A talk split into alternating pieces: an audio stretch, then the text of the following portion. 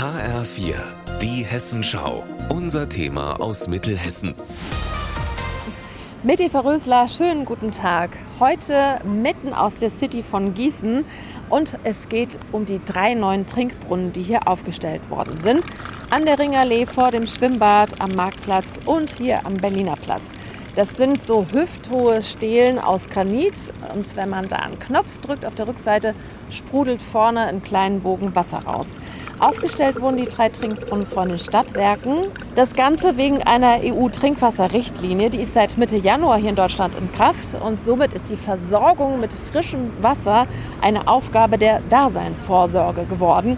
So hat es mir zumindest Peter Keller erklärt. Er ist der Leiter der Abteilung Netze, Energie und Wasser bei den Stadtwerken. Die EU-Trinkwasserrichtlinie, die das äh, Right to Water, also den Zugang zu einwandfreiem Trinkwasser im öffentlichen Raum fördern soll, wurde inzwischen in nationales Recht umgesetzt. Da wir die Trinkwasserrichtlinie schon gekannt hatten, haben wir uns entschlossen, das schon im letzten Jahr anzugehen und jetzt quasi fertig zu sein. Das Wasser ist so in der Regel zwischen 14 und 20 Grad warm.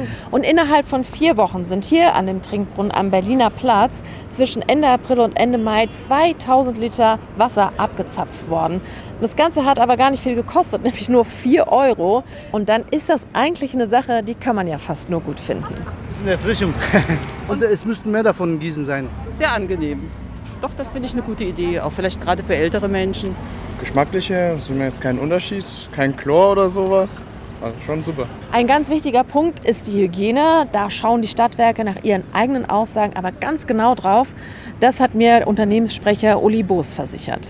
Wir stellen die Hygiene durch umfangreiche Maßnahmen sicher. Zum einen sind das wöchentliche Kontrollen der Anlagen, zum anderen wird äh, nach Vorgaben des Gesundheitsamts monatlich beprobt und zum dritten sind alle Trinkbrunnen mit einem automatisierten Spülbetrieb ausgestattet, sodass immer frisches Wasser ähm, durch die Leitung kommt. Ähm, Sie können sich das vorstellen wie ein Wasserhausanschluss zu Hause, der eben nur in der Stadt installiert ist.